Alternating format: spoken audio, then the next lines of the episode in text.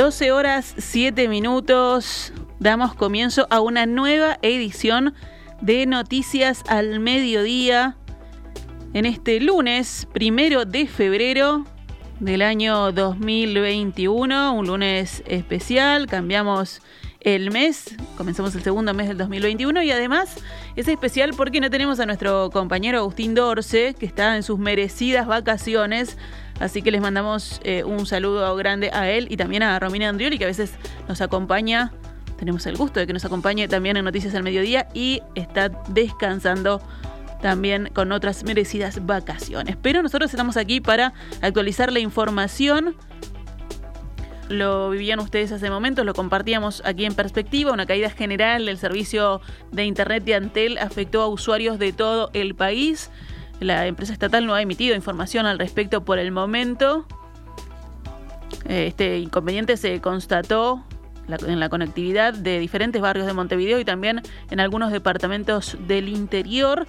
Estamos a la espera del, comunicado este, que todavía no ha llegado por parte de Antel, pero sí se restableció eh, actualmente Internet, por lo menos hace unos minutos, estaba funcionando correctamente.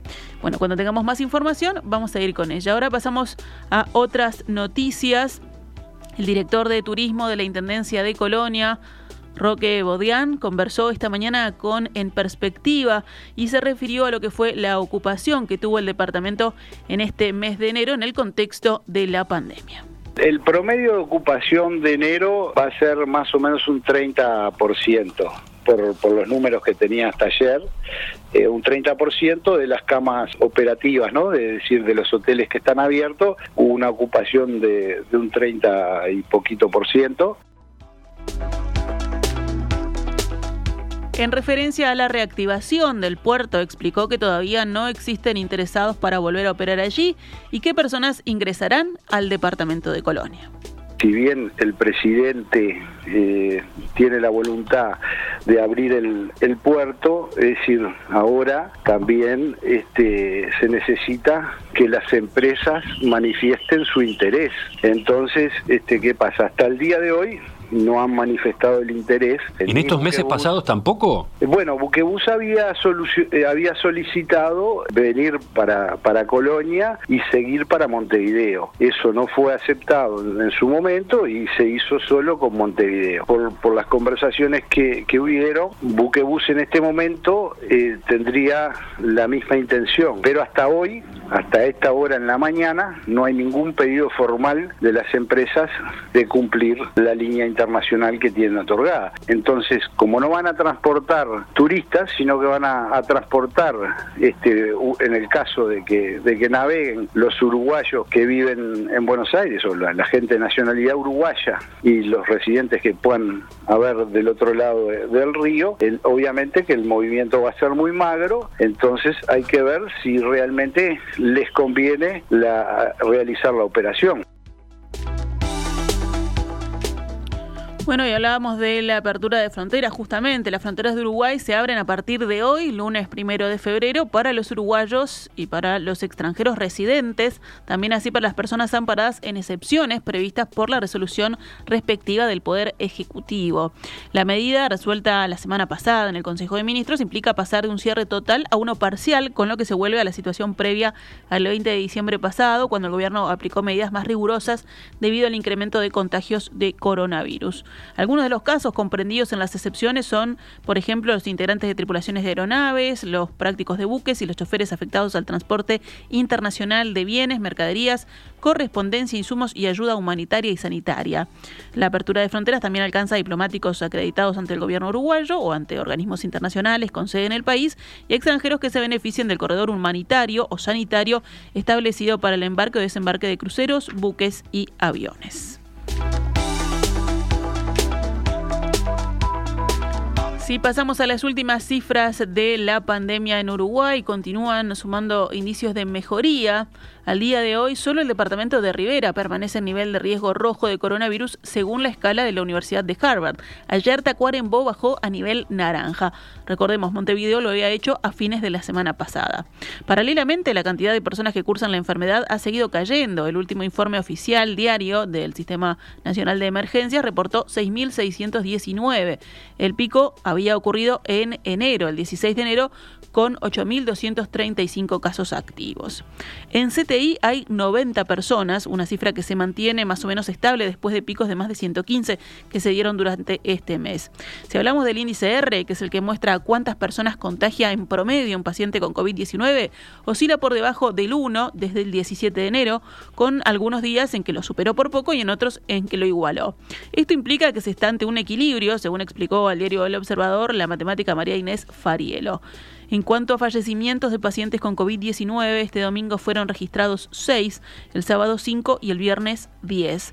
Ayer fueron detectados 557 casos nuevos en 5.302 análisis, lo que arrojó una tasa de positividad del 10,5%, similar a lo que fue la del sábado pasado, con un 10,7%, pero más alta que la del día viernes, que tuvimos un 7,7%. Actualmente sigue habiendo casos activos en los 19 departamentos. Flores es el único nivel de riesgo verde, es decir, que tiene menos de un contagio promedio diario cada 100.000 habitantes en los últimos siete días. Hay ocho departamentos en riesgo naranja, así como el Uruguay en general, y los otros nueve permanecen en nivel amarillo del Frente Amplio reclamó al gobierno más transparencia en las negociaciones para la compra de vacunas, luego de que surgieran versiones que ponían en duda el alcance del acuerdo firmado entre Uruguay y el laboratorio chino Sinovac para la compra de 1.750.000 dosis. Esto lo habíamos informado el, viernes pasado, ¿no? Sobre estas dudas. Bueno, el martes eh, de la semana pasada, el director del Instituto Butantán de Brasil, recordemos, Dimas Covas, dijo emisora del Sol que ese centro era el único intermediario autorizado por Sinovac para negociar la vacuna de Latinoamérica y aseguró que Uruguay no tenía ningún contrato con ellos. Al día siguiente, al ser consultado en conferencia de prensa por estos dichos, el presidente Luis Lacalle Pou ratificó la compra de las vacunas y aseguró que se llegó a un acuerdo con un intermediario distinto al Instituto Butantán, que tenía autorización de Sin embargo, el viernes el panorama se volvió a enrarecer luego de que Sinovac publicó un comunicado en su página web en el que denunciaba la existencia de personas que habían falsificado documentos para hacer pasar por supuestos intermediarios del laboratorio. Desde el gobierno no hubo una respuesta oficial a ese comunicado, sin embargo, varios medios, citando fuentes de presidencia, informaron que la administración cuenta con el apoyo de Sinovac para recibir lo antes posible dosis tras contactos directos entre los gobiernos de Uruguay y China. Esa versión fue finalmente corroborada en la tarde del viernes por el director del Instituto Butantan en San Pablo, que admitió que tanto Uruguay como Colombia habían negociado directamente con el gobierno chino para la obtención de las vacunas.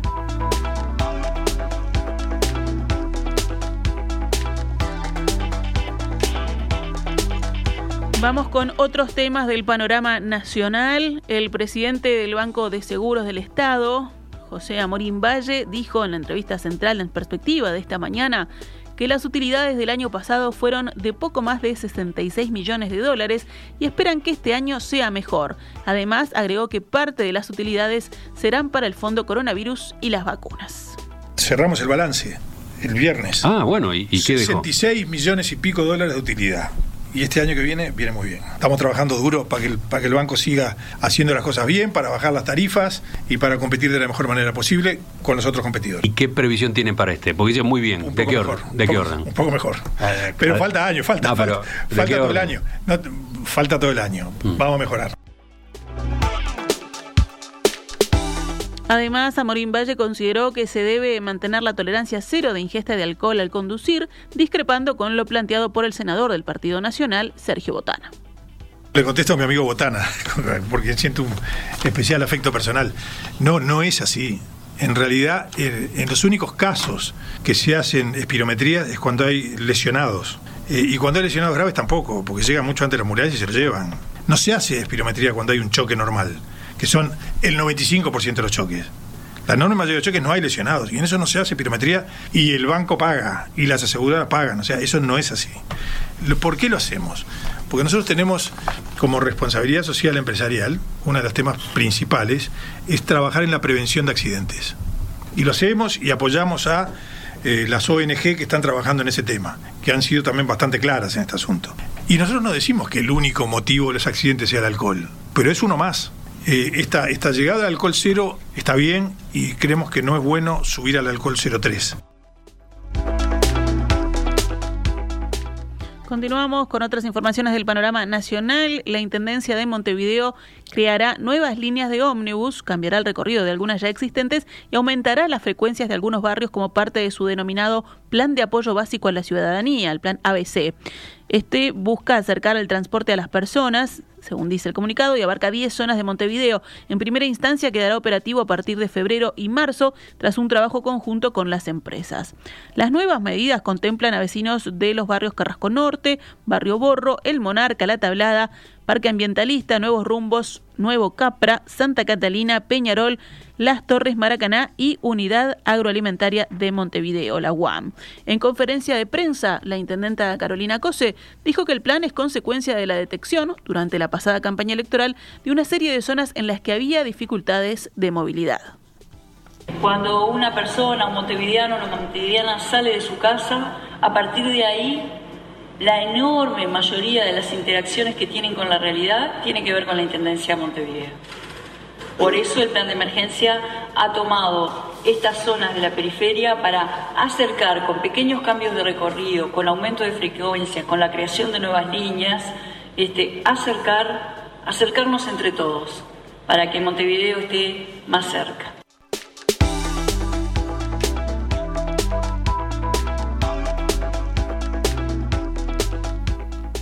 Pasamos ahora a temas económicos. El Ministerio de Economía y Finanzas informó que el déficit fiscal de Uruguay en el año 2020 fue equivalente al 6% del Producto Interno Bruto.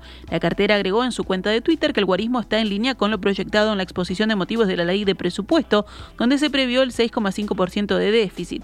La diferencia, según explicó la cartera, obedece al cambio en la metodología utilizada para las estimaciones de cuentas nacionales.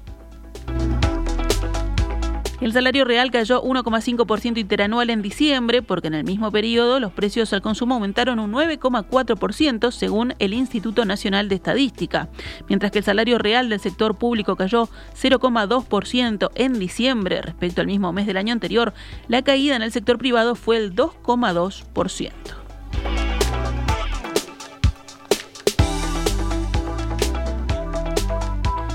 Cerramos el panorama nacional con otras noticias.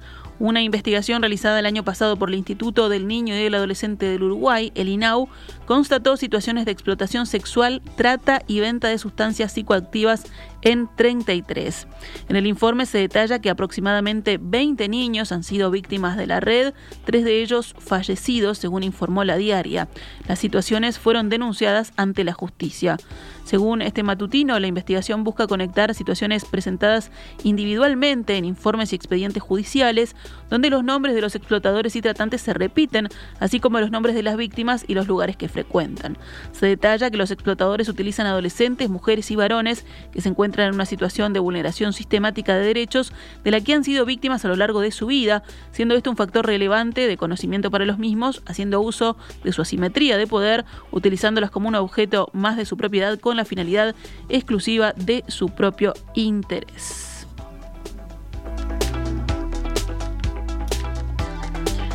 Una mujer de nacionalidad boliviana de 60 años y su hermana de 65 denunciaron ante Fiscalía que su empleadora argentina, en José Ignacio, las hacía trabajar 16 horas en sus tareas de mucama, que les aplicaba maltrato psicológico y que tenían problemas para cobrar el sueldo. Según informó FM Gente, una de las denunciantes narró que cobró su primer sueldo mucho después de lo pactado y que a su hermana le pagaron la mitad de lo acordado. Indicó que cuando le reclamaron a su jefa la otra parte del sueldo, esta les contestó que se encargaría de guardar darle la plata como una forma de ahorro.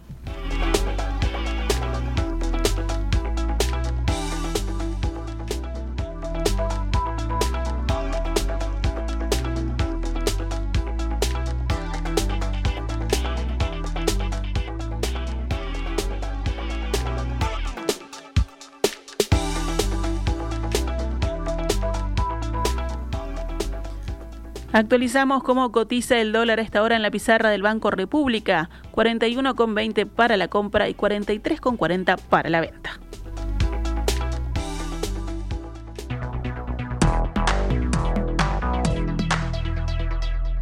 Estás escuchando CX32, Radio Mundo, 1170 AM.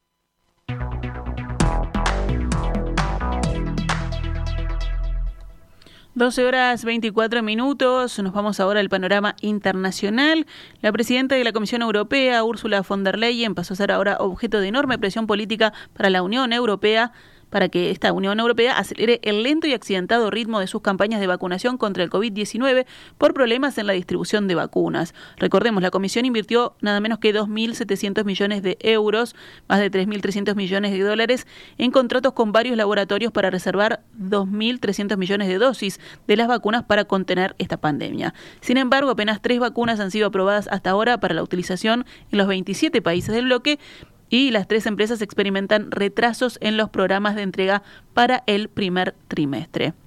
En otros temas, Kosovo, territorio mayoritariamente musulmán, normalizó hoy sus relaciones con Israel y abrirá una embajada en Jerusalén, según indicaron responsables kosovares en una ceremonia en línea con la agencia France Press. Esta normalización de relaciones se inscribe en la serie de acuerdos entre Israel y cuatro países árabes, que son Emiratos Árabes Unidos, Bahrein, Sudán y Marruecos, que sin embargo no reconocieron a Jerusalén como la capital israelí.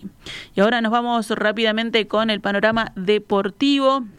Algunos titulares, Boston River lidera el torneo Apertura con un puntaje perfecto, cumplida ya la tercera fe de las 15 fechas en las que también ganaron los grandes. Recordemos, Peñarol venció a Danubio 1 a 0 y Nacional hizo lo propio con Wanderers 2 a 1.